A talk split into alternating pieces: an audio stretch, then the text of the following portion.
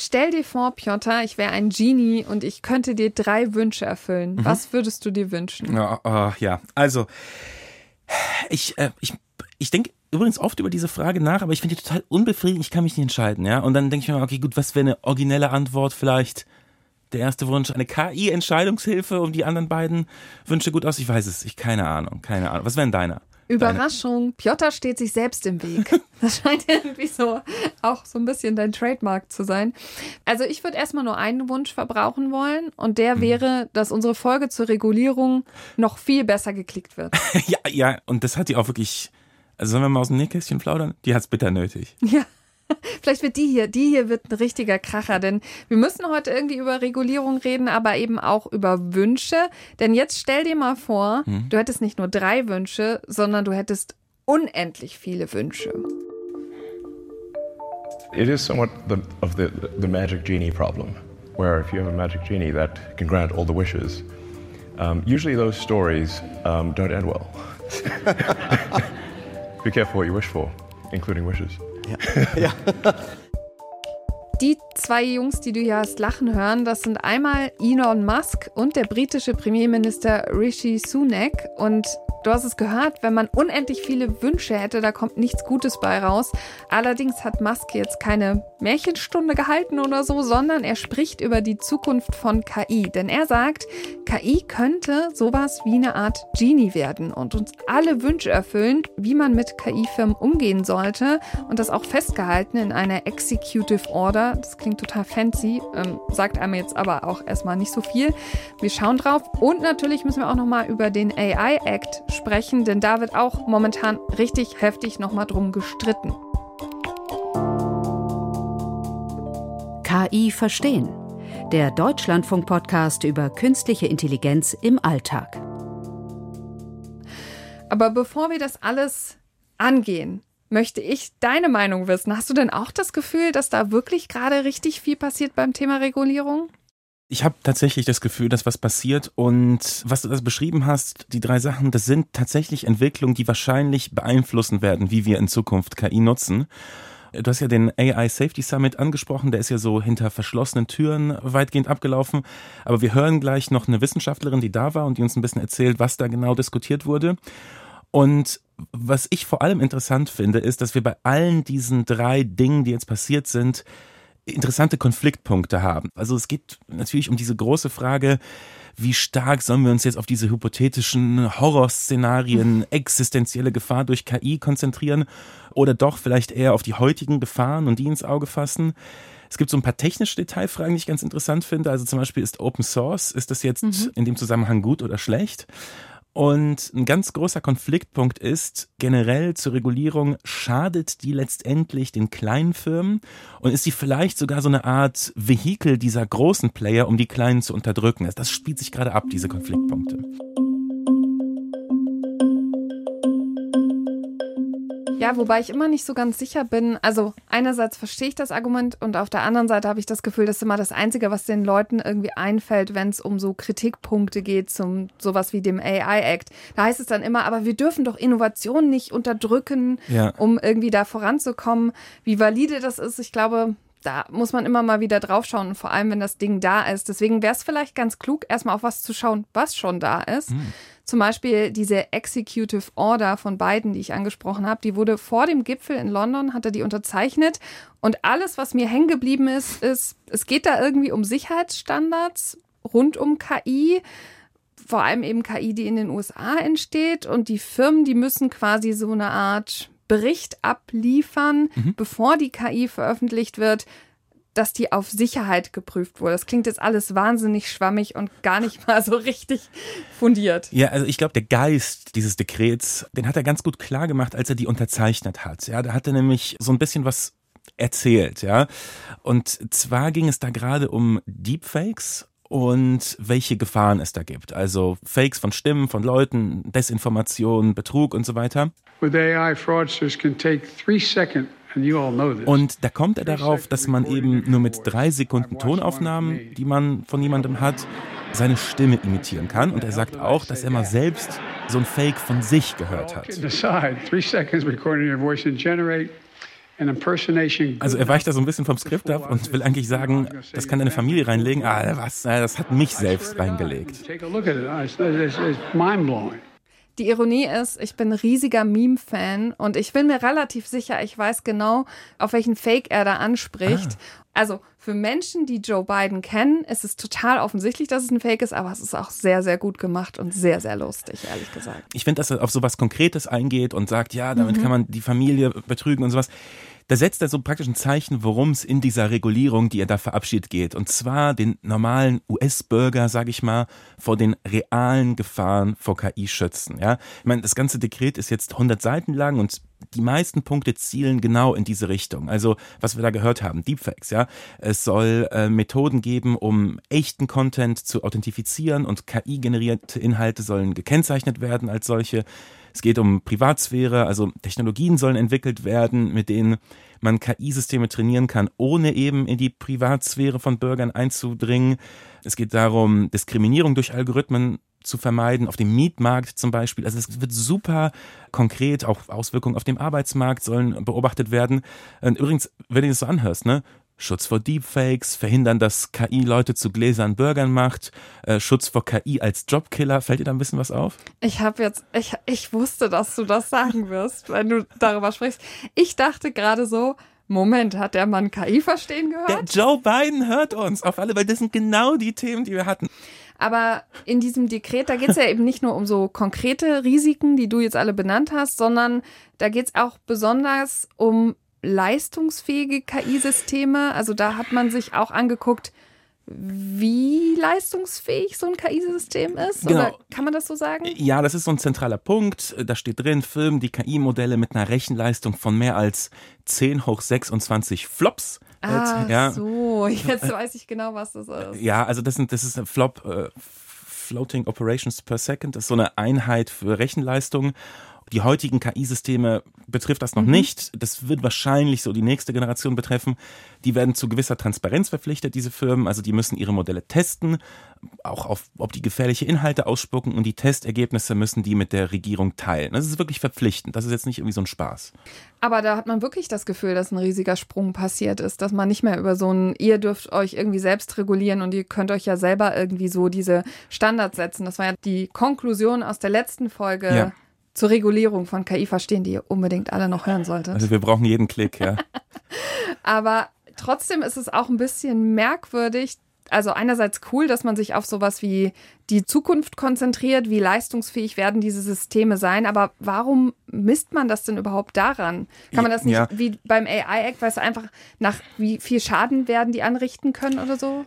Genau, aber das ist halt schwer vorherzusagen. Das ist halt was, was du messen kannst. Nur das Problem ist natürlich bei solchen Grenzen ist, die sind immer irgendwie willkürlich, also irgendwo muss die Grenze setzen. Und eine Kritik ist auch, wenn in Zukunft ganz neue KI-Architekturen entstehen, ganz neue Systeme, die vielleicht nicht so rechenintensiv sind wie die heutigen, aber trotzdem ähnlichen Schaden anrichten könnten, dann ist diese Grenze ja sowieso egal. Ja, dann musst du auch was anderes gucken. Jedenfalls geht das Dekret hier dann doch so ein bisschen in diese Richtung der weit hergeholten zukünftigen Risiken. Es verpflichtet die Macher von diesen KI-Modellen zu prüfen, ob sie bei der Entwicklung von Biowaffen behilflich sein könnten. Und außerdem sollen Behörden die Modelle auch daraufhin überprüfen, ob da jetzt chemische, biologische, radiologische, nukleare und Cybersicherheitsrisiken von denen ausgehen. Also auch da habe ich wieder das Gefühl, geht es da um echte Szenarien oder geht es da eigentlich eher wieder um diese ganzen Science-Fiction-mäßigen Probleme? Also, was ich mich immer frage, ist, wenn man dann über schon sowas wie Biowaffen redet oder so, ist das einfach ein Szenario, was vielleicht PolitikerInnen näher ist, weil sie damit irgendwie was anfangen können, weil solche Verträge zwischen Staaten ja auch bestehen, dass man solche Waffen nicht anschaffen darf, nicht produzieren darf, bla bla bla. Also ist das einfach was, was denen näher ist oder ist das eigentlich nur ein Anzeichen dafür, dass sie vielleicht KI nicht so gut verstehen? Da können wir natürlich spekulieren. Ne? Ich weiß es auch nicht, warum diese, warum diese Horrorszenarien da oft ausgepackt werden. Es gibt auch eine offizielle Begründung, sage ich mal, mhm. äh, zumindest von äh, Rishi Sunak, dem britischen Premier, den du ja erwähnt hast. Der hat vor diesem AI Safety Summit eine Rede gehalten und hat Folgendes gesagt. Also er kommt praktisch von chemischen und biologischen Waffen, die man mit Hilfe von sowas machen könnte, über Propagandaaktionen mit KI bis hin zu Superintelligenz nennt er es, die sich unserer Kontrolle entziehen. Now I want to be completely clear. Und die Quintessenz ist, diese Gefahren, diese krassen Gefahren, die mögen unwahrscheinlich sein. Aber wenn sie Realität werden, dann werden sie halt eben furchtbare Folgen haben und daher muss man sich darum kümmern. Das ist so ein typischer Ansatz aus dem Risikomanagement. Du guckst dir an, wie wahrscheinlich ist das, was eintritt und wenn es eintritt, wie schlimm ist es. Und hier ist es halt unwahrscheinlich, aber wenn es passiert, ist schlimm. Und das ist so die Begründung, warum er sich darauf so stark fokussiert. Ich glaube aber, es spielt indirekt auch so ein bisschen mit, dass man halt wirklich gern so diese KI-Regulation Expertise irgendwie haben möchte als Großbritannien. Ja. Bei diesem AI Safety Summit, da haben sich ja so ungefähr zwischen 100 bis 150 Leuten getroffen, aber da waren eben nicht nur wichtige PolitikerInnen mhm. da, wie aus den Vereinigten Staaten Kamala Harris oder aus der EU die Kommissionsvizepräsidentin Vera Jourova oder solche Länder wie China, Saudi-Arabien, Kenia, die waren alle irgendwie vertreten, Industriegrößen, aber eben auch nicht vielleicht die Länder, wo man zuerst dran denkt, wenn man irgendwie an KI-Regulierung denkt. Mhm. Und das alles hat ja so hinter sehr verschlossenen Türen stattgefunden. Man hat ja eher das Gefühl, es wurde eben viel berichtet über diese Szenarien da, diese Untergangsszenarien, aber was da wirklich passiert ist? Ja, genau. Also es war viel hinter verschlossenen Türen und zumindest war der Eindruck vorab, dass es viel um diese Weltuntergangsszenarien gehen wird. Aber ich will mal zwei Dinge dazu sagen. Erstens ist dieser Unterschied, also konzentrieren wir uns jetzt auf Horrorszenarien oder auf die konkreten Risiken heute vielleicht gar nicht so wichtig. Da hat es mir eben Vera Jourova zu denken gegeben, was die auf dem Gipfel gesagt hat. I find this a false debate. Both are necessary. Also sie findet, diesen Unterschied zu machen ist falsch. Wir müssen die heutigen Risiken anpacken, also Diskriminierung, Sicherheit, Gefährdung von Wahlen und so weiter.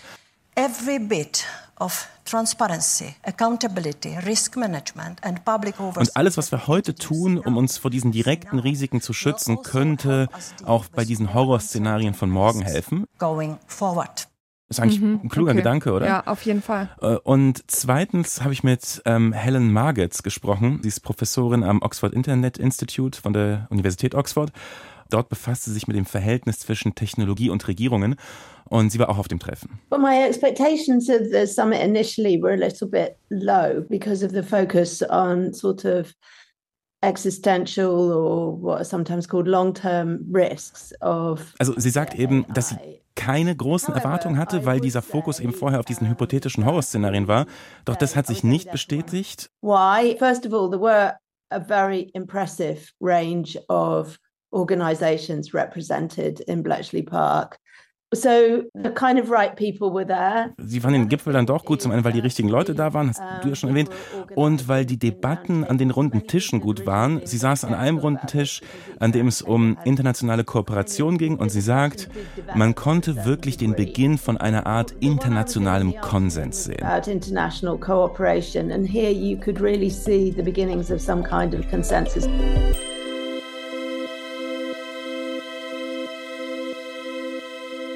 Okay, das ist ja schon mal irgendwie was Erfreuliches, dass man das Gefühl hat, es gab einen internationalen Konsens, weil wenn ich darüber nachdenke, habe ich schon das Gefühl, jetzt in den letzten Monaten war dieses Thema Regulierung so dermaßen wichtig, dass irgendwie alle mitmachen wollten. Und auf der anderen Seite bin ich mir nicht ganz sicher, dass alle Länder dieser Welt, alle Staaten dieser Welt dasselbe Ziel verfolgen, weil wenn wir zum Beispiel, und darüber haben wir auch schon häufiger kritisch gesprochen auf Länder wie China gucken, dann denkt man, die möchten natürlich vielleicht auch KI regulieren, aber eher zu ihrem Vorteil. Also kann man sagen, es gab einen Konsens, wo all diese vielleicht auch verschiedenen Haltungen sich wirklich abbilden lassen? Ja, ja, der Konsens war anscheinend erstmal, dass es eine internationale Zusammenarbeit braucht. Ich glaube auch, das ist vielleicht das Signal dieses Gipfels. Schließlich ist ja KI halt schon irgendwie überall und nicht an Grenzen gebunden. Es wurde aber auch konkreter, hat mir Helen Margits erzählt. Da wurde zum Beispiel debattiert, welche internationale Organisation denn hier federführend sein könnte. Äh, da gab es verschiedene Vorschläge, die UN, die UNESCO, aber auch so ein bisschen, ich sag mal, obskurere Organisationen wie die äh, Internationale Fernmeldeunion. I counted eight organizations which were kind of fingered as the possible convening power. Now, obviously, that indicates the limits of consensus so far. Also sie sagt, aber sie hat acht potenzielle Kandidaten gezählt, was so ein bisschen auch die Grenzen dieses Konsens aufzeigt. Okay, also ich habe vielleicht ein bisschen untertrieben, weil zumindest ein bisschen was mitbekommen habe ich ja auch, dass es so eine Art Konsens gibt, hm. nämlich dieses Bletchley-Abkommen, also Bletchley nach dem Ort, wo das beschlossen wurde. Bletchley Park. Genau. Und da haben 28 Länder unterschrieben und auch da kann ich wieder nur so im Groben, du bist mhm. der Mann für die Regulierung diesmal, ja. zusammenfassen, was ich so mitbekommen habe. Und zwar eine der sehr wichtigen Sachen war, dass es vielleicht so eine Art Regulierungsbehörden geben soll, um KI zu prüfen. Vielleicht auch jedes Land sollte irgendwie sowas haben. Das mhm. ist, glaube ich, hängen geblieben und dass man trotzdem auch die positiven Seiten an KI nicht vernachlässigen sollte. Medizinbildung in der Wissenschaft ja. und so weiter. Das waren so zwei Punkte, die mir irgendwie bei diesem Abkommen mal in Nachrichten oder so entgegengekommen sind. Ja, genau. Und also ein großer Punkt ist, es setzt noch viel früher an praktisch. Also die Länder haben sich verpflichtet, die Risiken, die von KI ausgehen, zu erforschen und überhaupt erstmal so Maßstäbe oder Metriken zu entwickeln, mit denen man die Fähigkeit von KI und auch die Risiken beurteilen kann. Mhm. Also halt nicht nur Flops, sondern auch, also wie kriege ich das Ding zu fassen? Und darauf aufbauen wollen die Länder dann eben so risikobasierte Regeln aufbauen, um den Gefahren zu begegnen. Also wie du schon gesagt hast. Man muss auch sagen, da stehen jetzt keine konkreten Maßnahmen drin. Ne? Also wie man das erreichen soll, konkret weiß man nicht. Und mhm. generell ist es so beim Konkreten schwer. Also mal zwei Herausforderungen, vor denen die jetzt stehen, äh, die Sie erzählt haben. Angenommen, man entscheidet sich irgendwann zum Beispiel für so ein Moratorium für die Entwicklung von KI-Systemen, als ein Beispiel, so eine Pause wie soll man das durchsetzen? Ja, also mhm. wie soll man da wirklich reingucken, dass da niemand verstößt? Und die andere Frage, die ich ganz interessant finde, ist, wie geht man mit Open Source um? Ja, also mit quelloffener Software, bei der jeder mitarbeiten kann. Die lässt sich ja in dem Sinne kaum kontrollieren, wenn sie einmal in der Welt ist. Und kann man dann Sicherheitsmechanismen, die man Sprachmodellen, Bildgeneratoren einbaut, können die dann überhaupt noch greifen oder kann die einfach dann jeder ausbauen, wie er will? Und das ist bei KI eben, also obwohl Open Source ja praktisch bei der Softwareentwicklung so eine etablierte Methode ist, wird es hier schon wieder kompliziert. Ja ich habe da auch viel drüber nachgedacht im Bezug auf den AI Act, weil es mhm. natürlich irgendwie schwierig ist, wenn man so Auflagen für Unternehmen macht, dann äh, scheint es relativ einfach, sage ich mal, umzusetzen zu sein. Die haben Mitarbeiter, die können sich drum kümmern. Aber bei so Open Source Software hast du auch ganz oft das Problem, das machen vielleicht Leute auch einfach privat, ja. etwas zur Verfügung stellen und jeder kann sich davon bedienen. Und denen diese Auflagen zu geben, bedeutet ja dann wahrscheinlich, das können sie nicht alles erfüllen. Und dann heißt es vielleicht sogar nicht das komplette, aber das teilweise Ende von Open Source, weil sie da gar nicht mithalten können, oder? Ja, das stimmt. Das ist also so ein Kritikpunkt, der dieses die Großen gegen die Kleinen ausspielen, äh, so, so ein bisschen berührt, ja. Aber jetzt hast du gesagt, eigentlich haben die kleinen Themen auch eine Rolle gespielt bei diesem AI Safety Summit ein offener Brief, und da ist wieder ein offener Brief, ah. in dem Zusammenhang von mehreren Bürgerrechtsorganisationen, die sagen was anderes. Also die Kritik ist weiterhin, dass vor allem eben die Stimmen von erfolgreichen KI-Unternehmen gehört werden, siehe Elon Musk, mhm. der bei so einem Summit sprechen darf, äh, dass die auch so als führende ExpertInnen gerechnet werden, obwohl es ja natürlich auch tausend Forschungsinstitute gibt, die da vielleicht nicht direkt an Firmen angeschlossen sind. Und es gibt noch einen anderen Punkt, nämlich wir haben jetzt schon viel darüber geredet, dass eigentlich das Konkrete, das heute, nämlich sowas wie Diskriminierung durch KI, was jetzt schon stattfindet, mhm. dass darüber eben nicht gesprochen wird. Ja, also das ist eine valide Kritik, ja, aber man muss auch sagen, es ist halt ein Gipfel, ja, mhm. ein Spitzentreffen und da ging es halt eben darum, Menschen zusammenzubringen, die dabei helfen können, irgendwelche Ziele, die man sich da setzt, umzusetzen. Also Leute, die praktisch politischen Einfluss haben. Und außerdem waren ja schon verschiedene Länder vertreten und es ist halt ein Anfang. Außerdem gab es noch so ein Rahmenprogramm, also gab es diese ganzen Fringe-Events, mhm. in denen eben auch Vertreter der Zivilgesellschaft und so weiter diskutiert haben. Also ja, die Kritik ist valide, aber ich würde sie so ein bisschen abschwächen. Okay, dann äh, versuche ich es nochmal auf einem anderen Wege. Mhm. Ganz am Anfang haben wir über diesen Talk gesprochen, der war so ungefähr 50 Minuten lang zwischen Elon Musk und dem britischen Premier. Und da frage ich mich natürlich, das war der Abschluss dieses Summits, mhm. warum ist, ich sage es jetzt mal zugespitzt, Elon Musk der, der das letzte Wort hat nach so einem Summit?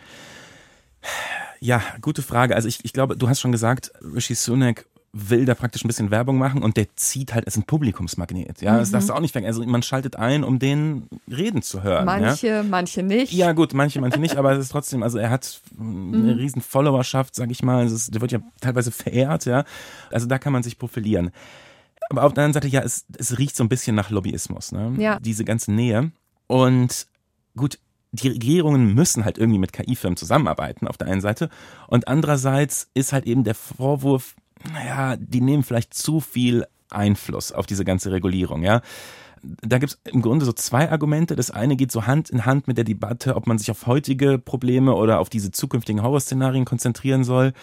Und tatsächlich konzentrieren sich die Industriegrößen, Sam Altman von OpenAI, Elon Musk, auf diese Horrorszenarien.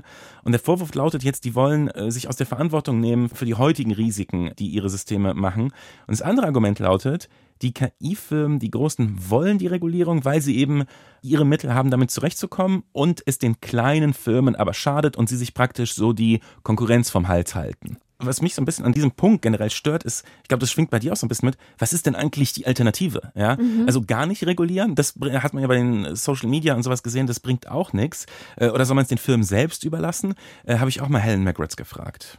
They tend to believe that they need to drive the international cooperation because nobody else really understands this stuff. They have set up a kind of group, but self regulation clearly hasn't worked in this area in the past and it's not going to work now. Also die sagt, diese Firmen würden natürlich die internationale Zusammenarbeit auf dem Feld selbst leiten, weil die sagen, unsere Produkte versteht sonst keiner so wirklich. Die haben auch eine eigene Gruppe gegründet, das Frontier Model Forum. Da wollen die ihre Modelle selbst testen, aber es ist halt so, Selbstregulierung, sagt sie, hat in dem Bereich bisher nicht funktioniert und wird es in Zukunft auch nicht hat auch in anderen Bereichen wie Klimawandel nicht unbedingt funktioniert. Ja, kann man so sagen. Ja. Jetzt haben wir aber schon über zwei wichtige Punkte gesprochen, nämlich diese Order, die Joe Biden da unterzeichnet hat und über diesen AI Safety Summit. Aber ja, auch in Deutschland passiert was, wenn es um das Thema Regulierung mhm. geht. Es schmerzt mich fast ein bisschen zu sagen, aufgrund der Lage, in der sich diese Fraktion gerade befindet. Aber die linken Fraktion, die hat einen Antrag stellen wollen, wollte etwas umsetzen und zwar, dass diese KI-Hochrisikosysteme, also sowas wie ChatGPT, aber auch andere, ja. die dann in Zukunft kommen werden, dass die von einer Art Aufsichtsbehörde geprüft werden müssen, bevor die dann final auf den Markt kommen, um zum Beispiel zu gucken, ob die eben auch nicht gegen die geplante EU-Verordnung, also den AI-Act, verstoßen. Das haben die in den Digitalausschuss eingebracht und das ist gescheitert. Die anderen Fraktionen fanden das keine gute Idee. Aber der Bundestag ist ja jetzt nicht unbedingt, oder der Digitalausschuss ist ja nicht die, der einzige Ort, wo über diese Foundation Models gestritten wird. Wir haben in unserer Folge zum Thema Regulierung auch schon mal das angeschnitten, dass man sich da irgendwie nicht ganz einig ist. Also im AI Act war das ja erst so eben auch gleichgesetzt. Dann hat man festgestellt, Moment, man braucht so eine Art Zusatz Werk, das man dazulegt, weil die diese Foundation Models oder äh, Schrägstrich eben diese ganze generative KI eben was ganz Besonderes ist und vielleicht auch ganz besondere Risiken hat. Mhm. Und da gab es ja eine Idee, dass man vielleicht guckt, dass man, also die Regulierung zum Thema Foundation Models, dass man die nochmal staffelt. Also je nachdem, wie gefährlich, kann man das sagen, oder wie ja, wie leistungsfähig. Wie leistungsfähig, ja. genau, die KI ist, desto mehr sollen da Regeln entstehen, desto strenger sollen die sein. Ja. Und das ist ja auch das, was im Grunde eigentlich jetzt die Amerikaner mit ihrer Executive Order oder so Joe ähnlich. Biden mit seiner Executive Order umgesetzt hat. Aber interessanterweise gibt es ja in der EU Länder, die sind da gar nicht so Fan von, von so einer Staffelung und von so einer sozusagen gestaffelten Regulierung, wenn es um diese Dinge geht. Zum Beispiel Deutschland, Italien, Frankreich sind das die Länder, sage ich mal, wo KI auch so eine große Rolle spielt und die da quasi vielleicht auch besonders viel mitzusprechen hätten? Naja, also es sind auf jeden Fall Länder mit innovativen KI-Unternehmen. Also in Deutschland gibt es dieses Alep Alpha, ähm, die mhm. Franzosen mhm. haben seit äh, ein paar Monaten Mistral, diese Firma, die von ehemaligen DeepMind-Leuten äh, ins Leben gerufen wurde. Und die sagen auch tatsächlich, die haben ein eigenes Sprachmodell und die sehen sich als Konkurrent von OpenAI. Ja? Mhm. Und jetzt ist es eher so, wenn du jetzt deren leistungsfähigstes Modell, ja, mit Hochrisiko, ah. mit Hochrisikosystem ja. auf eine Stufe stellst, und das ist nicht nur wie in den USA in diesem AI Act, das sind wirklich strenge Regeln, denen die Sachen unterworfen sind, hast du ja letztes Mal erklärt, ähm, dann sagt Mistral natürlich, okay, wenn man unsere Systeme nur aufgrund von der Leistungsfähigkeit als Hochrisiko einstuft und nicht wegen des konkreten Risikos, das von denen ausgeht, dann können wir die praktisch nicht mehr mit den Amerikanern mithalten, weil äh, wir eben hier in Europa solchen strengen Regeln unterworfen sind. Und die Vermutung ist jetzt natürlich, dass die Länder wie äh, Frankreich eben ein offenes Ohr für diese Sorgen von ihren Firmen haben und dieser strengen Regulierung, die bei dem Trilog da jetzt ein, ein Diskussionspunkt war, nicht zustimmen wollen. Also da geht es jetzt erstmal gar nicht weiter und die müssen sich einen neuen Vorschlag ausdenken. Aber darüber habe ich zum Beispiel nicht nachgedacht. Aber es ergibt natürlich total Sinn, dass man auch sich vielleicht eher so in Richtung USA orientiert, wenn es darum geht zu sagen, wie können wir mit den Firmen trotzdem irgendwie zusammenarbeiten, damit uns die Wirtschaft in dem Bereich zum Beispiel nicht verloren geht oder ja. uns die Innovation da nicht verloren geht. Eigentlich ergibt das ja schon Sinn, aber es macht mich trotzdem ein bisschen nachdenklich. Es erschien mir so, dass in den letzten Wochen so viel passiert ist, wenn es ums Thema Regulierung geht. Sind wir der Lösung wirklich näher gekommen, dass wir KI an die Leine legen können? Es sind schon so ein paar Meilensteine passiert. Ja, mhm. also wir können sagen, okay, gut, KI-Regulierung, die Diskussion gab es vor und nach diesen Meilensteinen. Und das eine ist wirklich die Executive Order von beiden du hast dann einfach verpflichtende Regeln, ja. Das ist jetzt nicht mehr so eine Absprache, ja, wollt ihr uns was zeigen? Äh, nicht, okay, gut. Also das ist wirklich, das ist so ein Meilenstein. Ich finde, in dieser Bletchley Declaration, dass 28 Länder, ja, und auch wirklich Länder, die China und die USA, also die haben andere Interessen, die, mhm. die unterscheiden sich in so vielen Dingen, dass die sagen, ja, wir erkennen das an, dass es Risiken gibt und wir werden daran arbeiten, die zu minimieren. Also ich finde, das sind so zwei Sachen, die hatten wir vor zwei Wochen einfach noch nicht. Und ich finde, das wird die Richtung von KI-Regulierung komplett verändern. Ja. Ich hoffe nur, dass das eher noch befeuert, dass das mit dem AI-Act irgendwie vorangeht und dass das irgendwie zum Winter passiert und nicht, dass das wieder alles irgendwie doch durcheinander bringt und äh, am Ende wieder schwieriger macht, weil dann vielleicht Länder denken, Moment, wir haben uns in dieser einen auf das geeinigt. Jetzt wollen wir uns in der EU wieder auf was anderes oder was Strengeres einigen. Passt das überhaupt zusammen, weißt du? Ja, nee, das, das denke ich auch. Also, soweit irgendwie der Gipfel und die Executive Order das gebracht haben, so sehr ist auch der AI-Act jetzt plötzlich in Frage gestellt. Also, man hat ja gedacht, das Ding ist beschlossene Sache. Die müssen noch ein paar Details genau, klären. Ja. Aber jetzt gibt es ja wirklich so eine Art Blockade, ja, und man weiß nicht, wie es mit dem weitergeht, ja. Das ist. Das heißt, es wird nicht die letzte Folge zum Thema Regulierung sein. Oh Gott. Aber es macht doch immer wieder Spaß, darüber zu reden, Piotr. Ja, klar. Sei nicht verzweifelt. Und wir hoffen natürlich, dass ihr aus dieser Folge viel mitnehmt, aber noch mehr hoffe ich, dass ihr noch mehr Fragen habt, nämlich an uns, an KI verstehen und wir versuchen die dann zu beantworten. Gerne schicken an kiverstehen.deutschlandfunk.de oder auch eine Sprachnachricht per Signal oder WhatsApp an 0152 59 52 9753. Wenn das jetzt ein bisschen fix hier war mit der Nummer, gar kein Problem. Einfach gerne in die Show Notes gucken. Da gibt es auch noch weitere Infos und ein paar Artikel und ein paar mehr Infos zu all den schlauen Dingen, die Piotr Heller hier gesagt hat und für die ich sehr, sehr dankbar bin, Piotr. Was wir heute besprochen haben, hat schon ein bisschen so angetippt, was nächste Woche hier bei KI Verstehen los ist. Was denn? wir sprechen über Diskriminierung und KI. Und das ist ja ein reales Problem jetzt schon, um das sich eben eigentlich diese ganzen Regulierungsmaßnahmen auch kümmern müssten. Und ich und der Ralf, wir schauen dann mal, wie entsteht eigentlich so eine Diskriminierung und gibt es wirklich ein Mittel, vielleicht sogar eine KI, die dafür sorgen kann, dass es Diskriminierung auf der Ebene nicht mehr gibt. Ah, also schützt KI vor Diskriminierung durch KI? Ja. Huh. Jetzt wird's Meta.